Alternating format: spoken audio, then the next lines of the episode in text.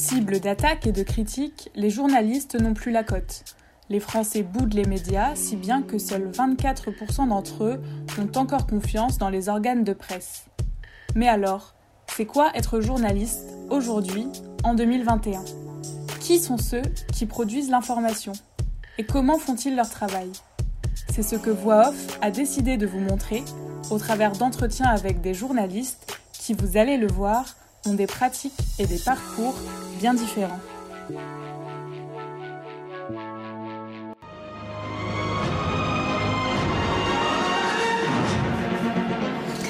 Madame, Monsieur, bonsoir. Dans l'actualité de ce dimanche. Qu'est-ce qui va nous inventer la passe à Draxler? Et l'ouverture du score pour euh, Julian Draxler, on va revoir. Être journaliste, ça veut dire raconter, expliquer aussi. Ça veut dire donner des outils pour que chacun se rende compte de la réalité du monde, de la On trouve en direct de Beyrouth Randa Sadaka. Bonsoir Randa, merci d'être avec nous. I'm not going to give you a question. You are fake news. Correspondant au Moyen-Orient pour plusieurs médias français, Wilson Fash est un polyvalent. Entre deux reportages écrits, ce journaliste indépendant fait également des papiers radio et quelques sujets pour la télévision. Après une école de journalisme en Belgique, il nous raconte ses reportages les plus marquants et ses astuces pour maximiser ses revenus dans un monde où la précarité est reine. Bonjour Wilson. Bonjour. Euh, Est-ce que pour euh, la première question, tu pourrais te présenter et un peu nous expliquer ton parcours, euh, comment tu as commencé et comment tu es arrivé là où tu en es dans le journalisme? Ouais, alors moi je suis un journaliste belge correspondant au Moyen-Orient depuis 6 ans maintenant, ça fait à peu près depuis 2015. Donc j'ai commencé ma carrière avec des stages dans la région, d'abord à Chypre, au bureau de l'agence France Presse pour le Maghreb et enfin l'Afrique du Nord et le Moyen-Orient. Euh, juste pendant un mois, et puis de là en fait j'ai pris l'avion de Chypre, Nicosie directement pour aller à Beyrouth, au Liban, où là j'ai fait un, stage avec le quotidien libanais francophone L'Orient le jour. Et de Beyrouth, j'ai pris un avion directement pour aller à Erbil, donc euh, dans le nord de l'Irak, dans la région kurde euh, d'Irak, où j'ai d'abord fait un premier voyage pour faire des reportages en freelance, en freelance pour la première fois pendant 2-3 semaines avec un photographe. Et puis j'y suis retourné une deuxième fois, une troisième fois, puis j'ai décidé de, de m'y installer en tant que correspondant, notamment euh, pour couvrir la bataille de Mossoul en, en 2016-2017. Et puis de l'Irak, euh, l'Irak j'y suis resté euh, deux ans et demi, trois ans en tout comme correspondant pour différents médias. En France, j'ai notamment pigé pour RFI, Radio France, SoFoot, Vice, ce genre de publications, et puis des médias belges aussi et anglophones. Et hum, après, l'Irak, j'ai été m'installer en Cisjordanie en tant que correspondant comme, euh, pour Israël et les territoires palestiniens. Euh, et puis, j'ai fait une petite pause à moitié pour, euh, pour aller à Londres et reprendre des études faire un master euh, au King's College en études de la guerre, à, mi-temps pour continuer un peu voyager, faire des reportages, notamment aller en Syrie. Et puis aujourd'hui, euh, j'ai décidé de m'installer à Bruxelles, ma ville natale, et je fais les allers-retours euh, dans la région. Je couvre surtout euh, l'Irak, la Syrie, un peu l'Égypte, Israël-Palestine toujours, parfois la Jordanie, parfois le Liban. Donc tu es encore en freelance euh, pour faire ça? Ouais, je reste, je reste freelance. C'est un statut qui me convient parfaitement, qui est précaire, c'est sûr, mais qui m'offre une liberté d'action qui est tout à fait plaisante et qui me convient pour le moment. Et euh, juste pour situer, avant ça, est-ce que tu as fait une école de journalisme ou euh, est-ce que tu es arrivé comme ça dans le métier? J'ai fait une école de journalisme à, à Bruxelles, une école qui s'appelle l'IEX, un bachelier et un master. Et puis j'ai eu quelques formations complémentaires, notamment après mon premier voyage à Erbil, euh, j'ai reçu une bourse du Rory Peck Trust pour faire une formation au journalisme en zone de crise à l'université de Columbia, à New York. Donc ça c'était une formation d'une semaine, euh, particulièrement intéressante, particulièrement nécessaire, puisque c'était un peu tous les trucs et astuces pour faire le métier que je fais aujourd'hui, c'est-à-dire travailler dans des zones euh, à risque. Euh, même si je suis pas reporter de guerre, je suis correspondant au Moyen-Orient, c'est pas du tout la même chose. Mais du fait de la région que je couvre, il m'arrive de couvrir des, des conflits, évidemment. C'est quoi la différence entre correspondant euh, au Moyen-Orient et reporter de guerre pour toi? Euh, en fait, Le terme de reporter de guerre, de correspondant de guerre, euh, c'est un terme très connu du grand public, mais qui ne représente pas vraiment une réalité en fait. Le reporter de guerre n'existe pas vraiment, ou il existe, mais ils sont très peu nombreux. Un reporter de guerre, c'est quelqu'un qui va partir d'une zone de conflit à l'autre, qui va aller en Ukraine, en Syrie, en Irak, au Yémen, au Mali, partout à travers le monde, pour couvrir les questions euh, de guerre, des conséquences des conflits, les questions humanitaires liées au conflit. Euh, et ils sont très rares, ce genre de profils-là. Euh, en France, ils se comptent sur le doigt d'une main, de deux grand maximum. moi, c'est pas ce que je suis, je ne suis pas un reporter de guerre, je suis un correspondant au Moyen-Orient. Donc je couvre une poignée de pays, et c'est déjà beaucoup de couvrir plusieurs pays. Et alors oui, il m'arrive d'aller sur des lignes de front, de couvrir des conflits, parce qu'il y a une guerre en Syrie, parce qu'il y a eu une guerre contre l'État islamique en Irak, euh, parce qu'il y a une occupation en, Palestine. Euh, et donc je couvre ces questions-là, mais pas que. Euh, je ne suis pas reporter de guerre parce que je couvre aussi la culture, la société, la politique. Et est-ce que c'est pas plus contraignant d'être basé à Bruxelles et de faire les allers-retours plutôt que d'être sur place dans la région et de, de se déplacer un peu plus facilement? Alors oui, effectivement, ça a a, priori, ça n'a pas beaucoup de sens d'être un correspondant euh, au Moyen-Orient qui est basé en Europe. Euh, sauf qu'en fait, Bruxelles est une très bonne base. Bruxelles, grâce aux, institutions européennes, est un, hub. Euh, c'est-à-dire qu'il y a beaucoup d'officiels, de, responsables politiques, culturels du Moyen-Orient qui passent par Bruxelles, pour, que ce soit pour l'OTAN ou les institutions européennes il y a, euh, du fait de cette présence d'institutions officielles, toute une série de centres de recherche, toute une série d'ONG. Euh, donc euh, Bruxelles est une petite ville mais très concentrée avec beaucoup de passages, beaucoup d'acteurs qui sont là. et puis ce n'est jamais que 3 ou 4 heures d'avion ou 5 heures pour aller au Moyen-Orient. je pourrais... En fait j'ai été correspondant en, en Israël-Palestine, j'ai été correspondant en Irak. Et aujourd'hui, euh, je suis un peu frustré si je ne dois couvrir qu'un seul pays. Si j'étais basé à Bagdad, je ne couvrirais que l'Irak. Euh, et il y a suffisamment d'actu pour ne travailler que sur l'Irak, évidemment. Mais je suis aussi content de pouvoir aller en Syrie, de pouvoir aller au Liban, de pouvoir aller au Caire. Cette mobilité-là est quand même très, euh, très chouette. et puis, le problème aussi quand on est correspondant dans un pays, qu'on habite sur place, c'est qu'on on est obligé de couvrir l'actu si on travaille pour des quotidiens, des radios, on est obligé de couvrir l'actu moi je suis pas très actu. C'est pas ça qui me fait vibrer. Euh, or, quand je pars en mission, quand je suis auto-envoyé spécial, entre guillemets, alors je peux faire des, sujets beaucoup plus magazines, euh, beaucoup plus au long cours, et c'est ça qui me plaît en fait. Et du coup, tu vends tes sujets avant de partir généralement, ou tu pars et tu verras qui ça intéresse après coup? Les deux. Donc là, par exemple, pour te donner un exemple très concret, je compte me rendre en Irak et en Syrie la semaine prochaine. Euh, ben, j'ai toute une série de commandes, euh, surtout en Syrie, puisque là on arrive sur le dixième anniversaire de la guerre, le 15 mars. Donc j'ai des commandes en Syrie.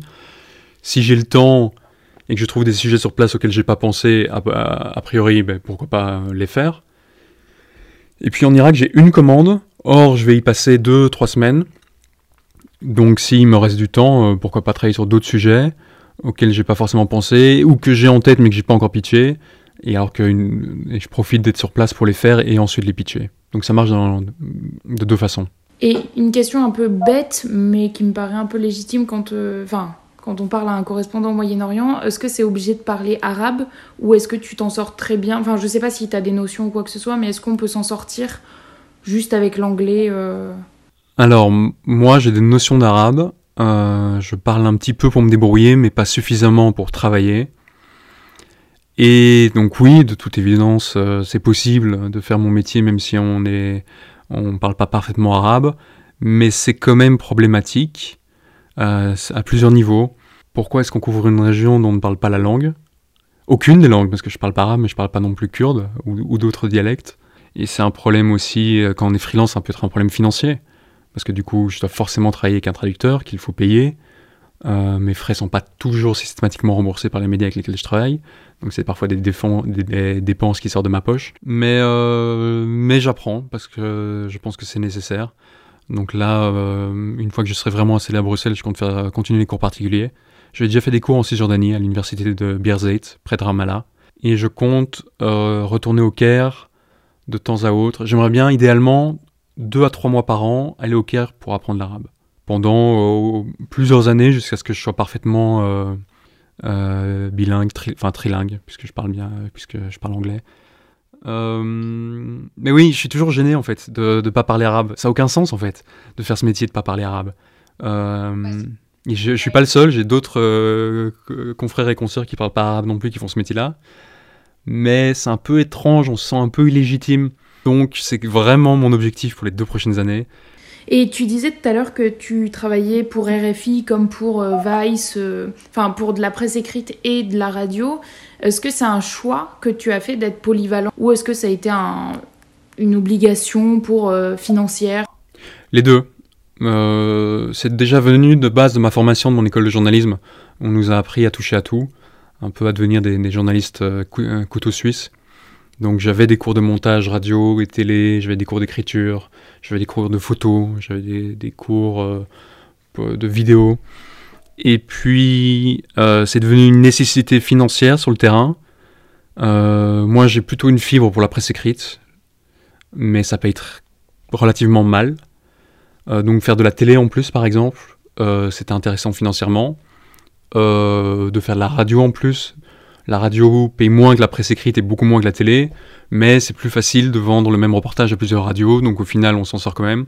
Donc de travailler, euh, de maîtriser un peu tous les médias, plus ou moins, euh, c'est intéressant financièrement. Et puis c'est assez chouette aussi professionnellement. De, comme je l'ai dit, j'ai plutôt une fibre pour la presse écrite. Je me considère plutôt comme un journaliste de presse écrite mais c'est chouette de faire de temps en temps de la radio, c'est chouette de faire de temps en temps de la télé, ça change un peu, ça apporte une richesse quand même professionnelle qui est, qui est intéressante. Du coup, sur le terrain, quand tu pars, tu pars, enfin, tu fais tout en même temps. Comment tu t'organises pour faire euh, entre tes reportages de presse écrite, ceux de radio, éventuellement la télé? Comment tu gères ça? Alors, euh, j'enregistre tout systématiquement, toutes mes interviews. À part si c'est du off et que euh, c'est plus simple de le faire euh, comme ça sans enregistrer, et alors là je le garde que pour la presse écrite. Mais donc j'essaie de tout enregistrer. J'ai des très bons micros, j'ai du bon matériel. Donc je vais systématiquement faire et presse écrite et radio. Et ça c'est pas beaucoup plus compliqué. Et puis je m'emmerde pas trop. Si à un moment je dois faire des entretiens en background, deep background, off, et que je peux pas enregistrer pour la radio, c'est pas grave, ça me servira pour la presse écrite. Donc je me mets pas trop de bâtons dans les roues. Ah, et, puis quand je fais de la télé, ça c'est une charge en plus forcément, mais j'en fais peu. Faire un reportage télé, j'en fais une fois par an peut-être. Et puis alors ce que je vais faire, c'est des plateaux, euh, des directs, ce genre de choses de temps en temps, et encore c'est rare. Donc euh, ça c'est encore un truc séparé qui, ne, qui sur le terrain n'est pas une logistique euh, trop difficile. Après quand je suis sur, sur, le terrain, je suis par exemple à Raqqa et que je veux faire, et c'est d'ailleurs ça va être le cas quand je vais à Raqqa la semaine prochaine si tout va bien, j'ai une commande en télé, j'ai une commande en radio, j'ai une commande en presse écrite. Donc là, euh, je vais être très occupé, donc il va falloir que je m'organise bien.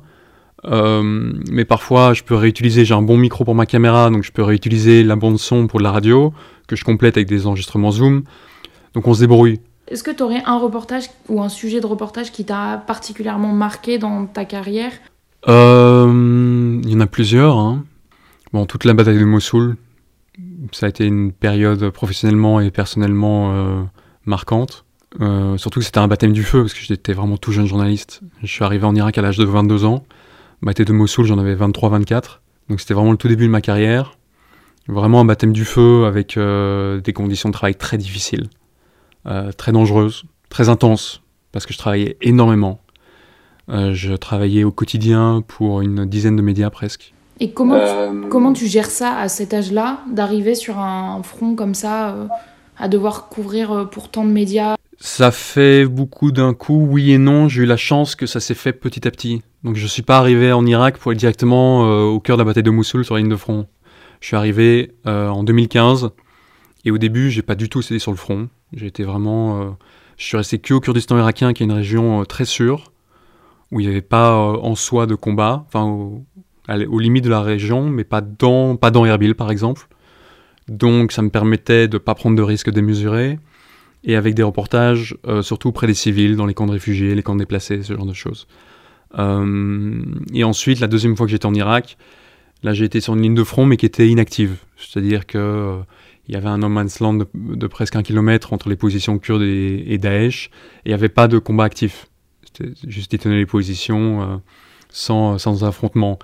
et ensuite, quand je suis retourné une troisième fois, là j'étais sur le, front, mais à la fin de l'opération militaire. Vraiment dans les, ruines encore un peu fumantes, mais les, les, le gros des combats était terminé. Et puis c'est seulement la quatrième fois, après presque un an sur place, que j'ai vraiment été sur une ligne de front au cœur d'une bataille. Donc ça s'est fait petit à petit. Et au moment de la bataille de Mossoul, j'étais préparé en fait. Je connaissais bien le terrain, j'étais là depuis euh, un an, un an et demi. Je savais où je mettais les pieds, j'étais équipé, euh, j'avais eu des formations de sécurité. Après cet épisode, est-ce qu'il y a des, traumatismes un petit peu qui, restent ou tu arrives facilement à passer à autre chose? C'est difficile à dire. Euh, des traumatismes, non, je pense pas. après, oui, ce sont des expériences difficiles. Euh, surtout que quand on est correspondant, qu'on vit sur place pendant aussi longtemps, pendant 2-3 ans en Irak, pendant une guerre, ça reste jamais que euh, ça reste jamais que professionnel. Ça devient fatalement euh, privé, très proche. Donc on a des collègues, des amis qui sont blessés, qui sont parfois tués. J'ai dû identifier le corps d'un journaliste que je connais, que je connaissais et qui, a été tué sur la ligne de front. voilà, donc c'est toute une série d'expériences qui ne sont jamais que professionnels, qui deviennent forcément euh, personnels, parce qu'on vit sur place et donc on a une vie sur place. Parce que aussi, euh, un, jour par exemple, pendant la bataille de Mossoul, j'étais très ami avec quelqu'un qui s'appelle euh, Pete, qui était un vétéran de la guerre en Afghanistan, un vétéran américain, puis qui avait débarqué à Mossoul pour gérer un, dispensaire, une clinique dans la banlieue de Mossoul pour les, civils blessés les soldats blessés dans les combats donc vétéran américain reconverti dans l'humanitaire. Et puis, mois de décembre, en pleine bataille de Mossoul, il m'annonce à un ami et moi que son équipe, euh, sa première équipe se casse le vendredi, la seconde n'arrive que le lundi, il a personne euh, pendant le week-end, or les combats continuent, et il me demande si je veux pas donner un coup de main. Et là, par exemple, c'est une expérience qui m'a marqué parce que la, la barrière qui peut exister entre un journaliste et les sujets qu'il couvre n'existait plus. Parce que c'est finalement assez facile pour un journaliste, euh, que ce soit grâce à son stylo, son appareil photo ou sa caméra, de créer une distance entre soi et l'effroi, en fait. Tu es là en tant qu'observateur. Ton outil professionnel te protège, crée de la distance.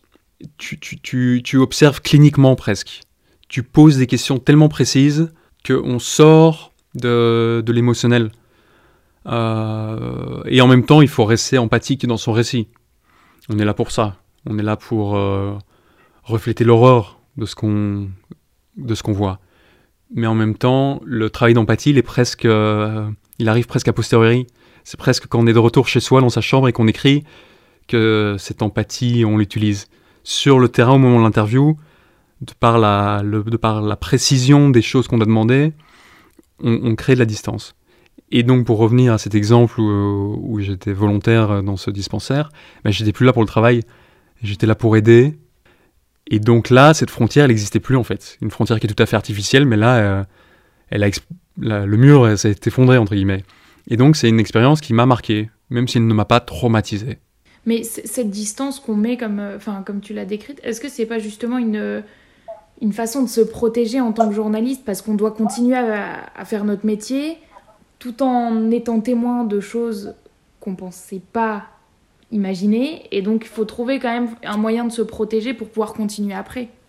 Si, si, totalement, c'est exactement ça. C'est une forme de protection qui. Euh, c'est des, outils de protection qu'on déploie à, plusieurs niveaux. Donc, vraiment, sur le terrain en tant que tel, bon, ben, on crée de la distance de part euh, du fait qu'on filme ou qu'on photographie, qu'on écrit. Euh, ça crée de la distance avec les, ce les événements dont on est témoin, mais aussi, euh, à force d'être là, on s'habitue, parce qu'on s'habitue à tout, hein. ça c'est la nature humaine, c'est que la première fois on est choqué de voir un cadavre, la troisième fois on s'en fout.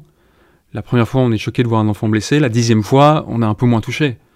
Euh, ça peut paraître très froid de dire ça, mais c'est en même temps très naturel et finalement très logique, c'est qu'on euh, s'habitue à tout, même au pire. Et puis, on n'est pas... On est là, mais on n'est pas victime euh, des événements qu'on couvre. Enfin, généralement. Après, le problème, c'est que comme c'est dangereux, on peut devenir... On peut se retrouver happé par ce conflit. Mais souvent, on est vraiment des observateurs. et donc on se force à créer de la distance. Euh, on se crée de la distance aussi par euh, l'humour, par le cynisme. Et ça, c'est un... C'est important et en même temps, c'est dangereux. Il ne faut pas devenir trop cynique non plus, parce que alors là, on perd son empathie. Et l'outil, c'est un, outil très important pour nous. Et donc ça, il faut essayer de le préserver au maximum. C'est un équilibre, en fait, à respecter. De pas être trop choqué et touché par, euh, par ce qu'on voit, parce que sinon, on ne peut pas travailler et de pas devenir trop désabusé non plus, parce que alors là, on n'est plus capable de faire preuve d'empathie. Or, c'est notre but, cette empathie. Si tu devais donner les avantages et les inconvénients de ton métier, qu'est-ce que tu dirais euh, pour ceux qui nous écoutent On va commencer par les avantages. Je dirais euh, une liberté totale. On se rend euh, dans des pays incroyables. On, travaille sur des sujets passionnants.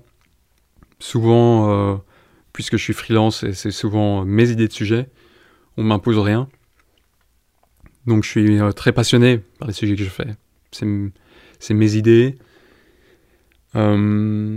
On a une excuse incroyable pour toquer à n'importe quelle porte, euh, rencontrer n'importe qui, que ce soit un président, un premier ministre, ou un, un restaurateur, un déplacé, un réfugié, un terroriste, un milicien, peu importe, personne n'est hors de portée.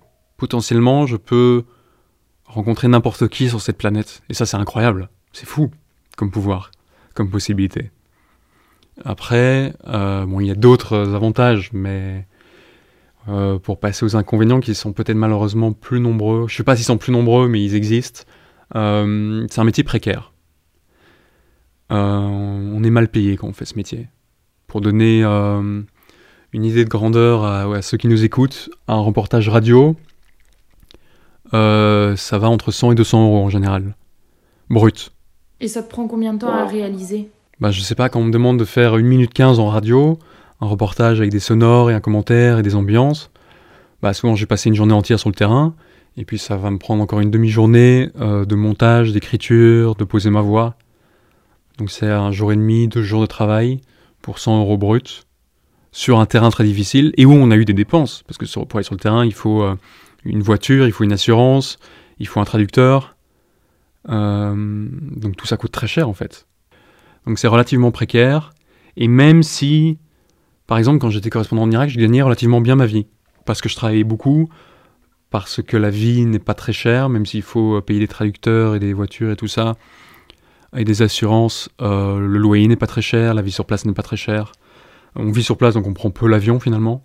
Mais comme on n'a pas de salaire fixe, il n'est pas dit qu'à un moment je tombe malade ou que je, sois blessé, et donc je ne peux pas travailler pendant un mois, et pendant ce mois-là, j'ai pas de revenus.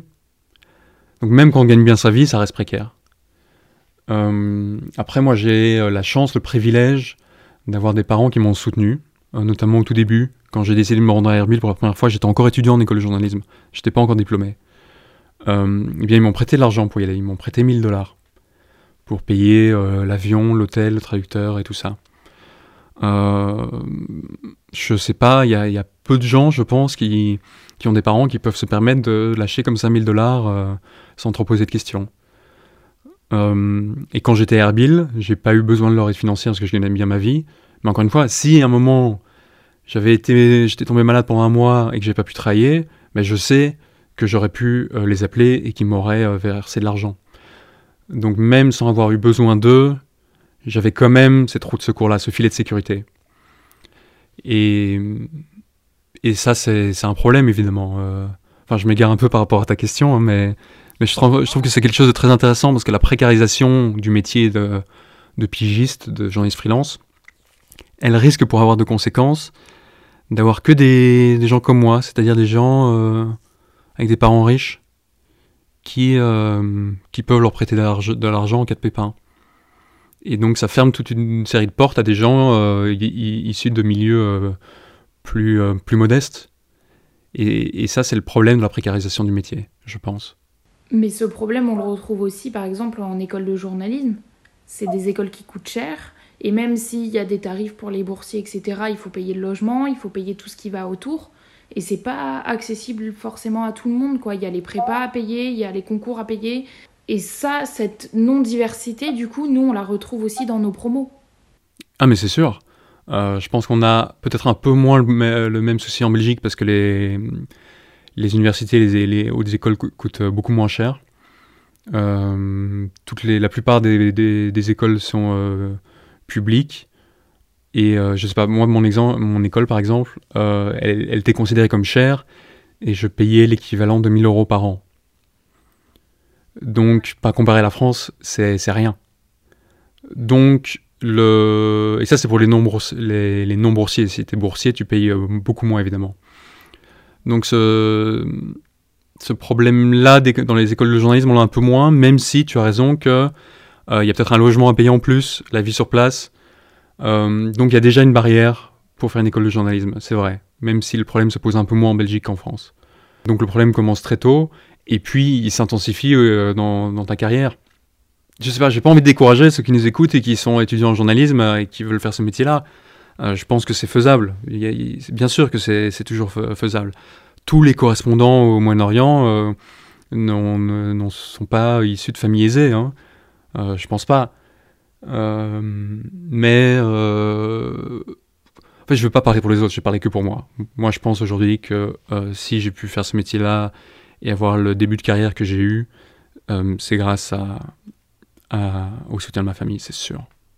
Et est-ce que tu aurais des conseils, par exemple, à donner pour, euh, pour des étudiants qui voilà, se projetteraient un peu dans ton métier? Des conseils pour y arriver, pour, euh, pour se lancer? Hmm, Je dirais que y a, ne pas se mettre de, des obstacles. Il y en a suffisamment qui viendront il faut pas s'en mettre en plus dans le sens qu'il faut pas croire que c'est irréalisable. En fait, je me rends compte, encore même moi aujourd'hui, il y a des pays comme ça, moi par exemple, je rêverais d'aller en Afghanistan, et, mais j'y ai jamais été, c'est un pays que je connais mal, et aujourd'hui ça me paraît euh, presque irréalisable. J'ai l'impression que euh, c'est trop compliqué, le, ou l'Yémen, que je connais pas non plus, mais où j'aimerais bien un jour aller, euh, ça me paraît lointain et réalisable et trop compliqué. Mais oh, pas du tout. Enfin, si, c'est compliqué, mais en fait, l'Irak aussi et la Syrie aussi. Et pourtant, aujourd'hui, ça me paraît naturel parce que j'ai l'habitude de le faire.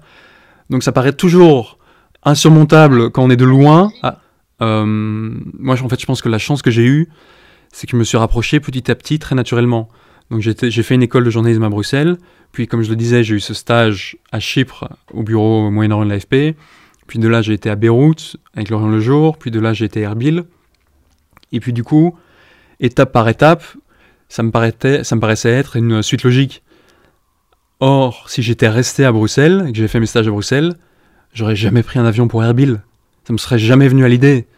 Ça m'aurait paru être impossible.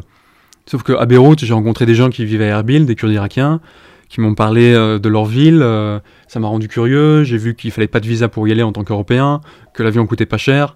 Et donc tout paraissait plus simple en fait. Euh, donc oui, ne, ça va paraître hyper cliché, mais vraiment rien n'est impossible. C'est faisable.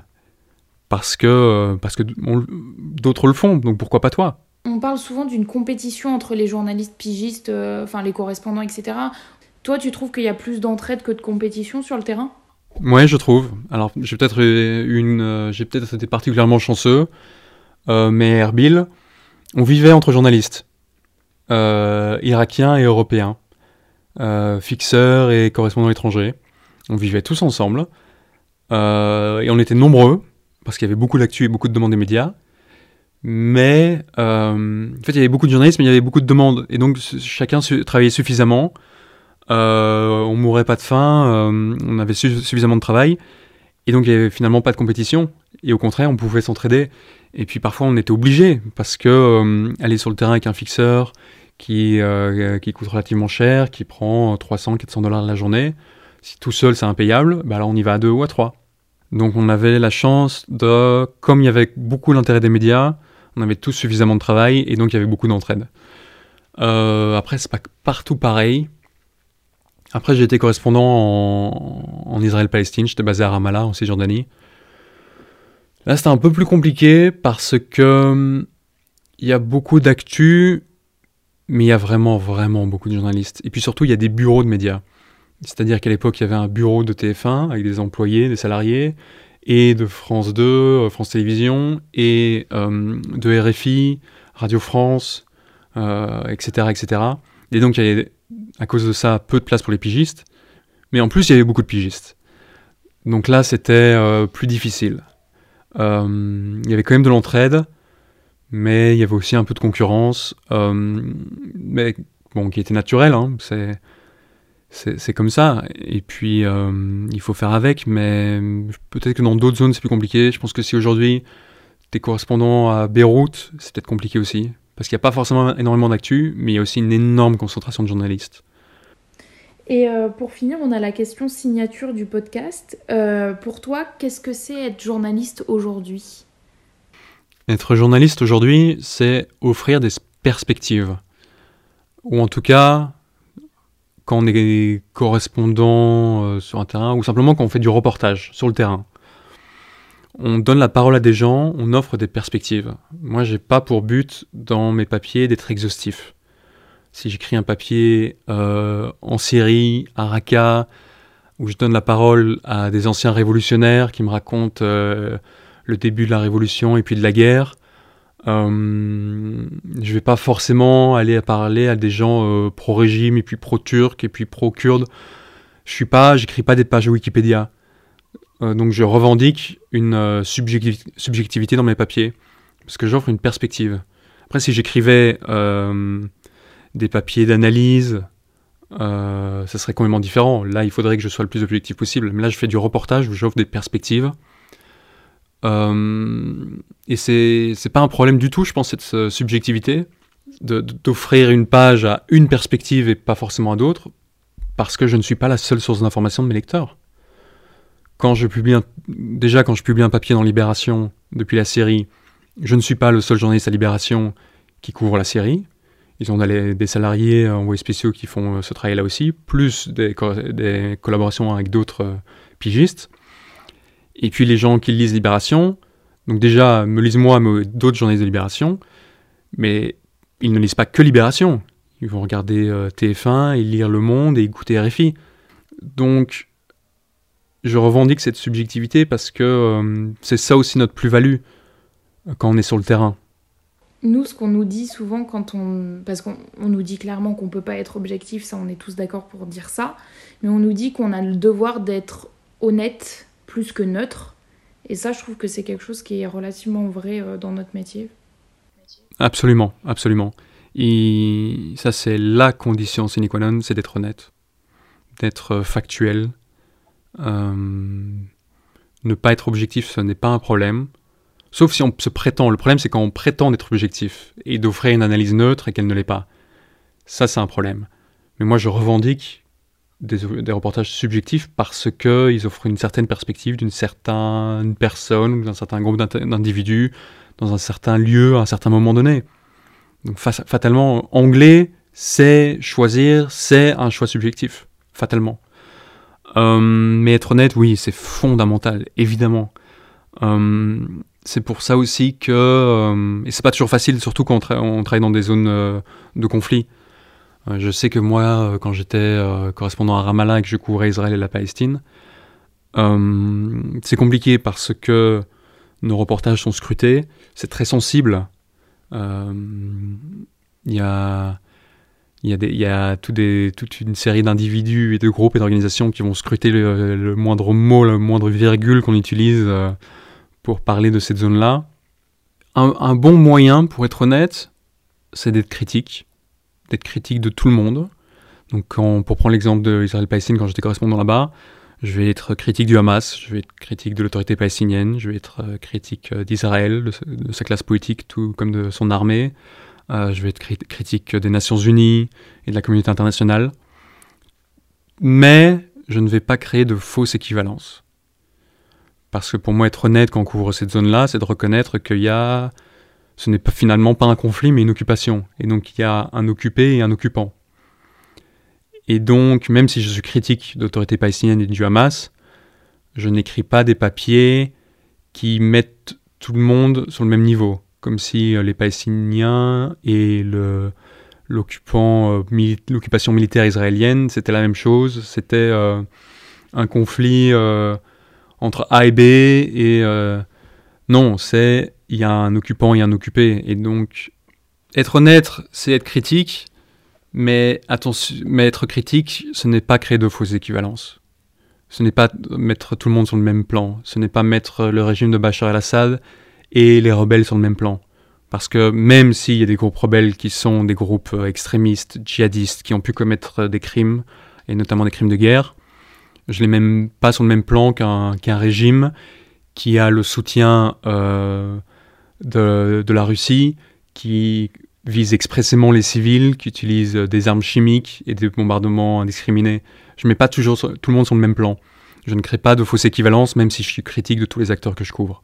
Est-ce que si tu as quelque chose à ajouter euh, dont j'aurais pas parlé euh, précédemment, je sais pas Non, je dirais, je voudrais peut-être juste terminer sur une note positive quand même, parce que j'ai, je voudrais pas peindre un, tableau trop sombre de la condition du, journaliste pigiste correspondant. Je pense que ça reste un métier euh, formidable, même s'il est difficile, euh, que c'est tout à fait possible, euh, même si on n'est pas tous logés à la même enseigne, on n'a pas tous les mêmes privilèges, mais c'est quand même possible pour tout le monde. Et, c'est un métier que je conseille parce que c'est formidable. Moi, je ne travaille jamais parce que tout ce que je fais me passionne. Je le fais par plaisir pur et par, par c'est mon, c'est presque un hobby presque. si j'étais pas journaliste, si j'avais un autre métier, je ferais quand même du journalisme sur le côté. Enfin, je sais pas, c'est ma passion en fait. Je peux pas le décrire autrement et et j'ai pas, j'ai jamais l'impression de travailler en fait. Euh, même si parfois c'est très dur, même si parfois j'ai pas envie de faire un montage radio jusqu'à 6 heures du matin parce que j'ai une deadline et que je suis crevé et que j'ai pas dormi depuis deux jours, c'est pas toujours hyper gai. Hein. Euh, ça peut être dangereux, ça peut euh, être déprimant, ça peut être mal payé, mais c'est toujours passionnant. c'est vraiment un métier formidable. si vous avez envie d'être journaliste, faites-le. Vous trouverez toujours les moyens de le faire. Euh, si vous êtes bon. Et, et, de toute façon, ça s'apprend. C'est pas un, talent euh, inné d'être un bon reporter, ça s'apprend. Euh, donc allez sur le terrain. Pas forcément des zones de guerre. Hein. Je ne veux pas encourager les étudiants en journalisme à, aller demain en Syrie, mais commencez avec des, reportages chez vous, dans votre ville ou dans votre village. c'est un peu un conseil cliché, mais, c'est un bon conseil. Euh, et puis c'est bien aussi de, travailler sur des sujets qu'on connaît bien, donc euh, chez soi, euh, ou sur des, communautés, des groupes, des régions, des zones que vous connaissez bien. C'est intéressant d'avoir des perspectives personnelles dans les sujets qu'on couvre. On, on, pourrait dire non, c'est un problème par rapport à l'objectivité, mais encore une fois, si on fait du reportage, on offre des perspectives. Et donc d'avoir des connaissances euh, intimes des sujets concours, je pense pas que ce soit un problème, euh, tant qu'on ne prétend pas être objectif. Je pense que on en revient à l'honnêteté. C'est pas grave d'être subjectif tant qu'on est transparent là-dessus. Merci beaucoup, Wilson. Avec plaisir, à bientôt. Encore merci à Wilson Fage d'avoir accepté de répondre à nos questions et merci à vous d'avoir écouté. Si le podcast vous a plu, vous pouvez vous abonner à Voix Off sur votre plateforme de podcast préférée et laissez une note. Ça vous prendra 3 secondes, mais ça nous sera d'une aide précieuse. Enfin, vous pouvez suivre Voix Off sur les réseaux sociaux pour ne rien louper de notre actualité. A bientôt pour un nouvel épisode de Voix Off.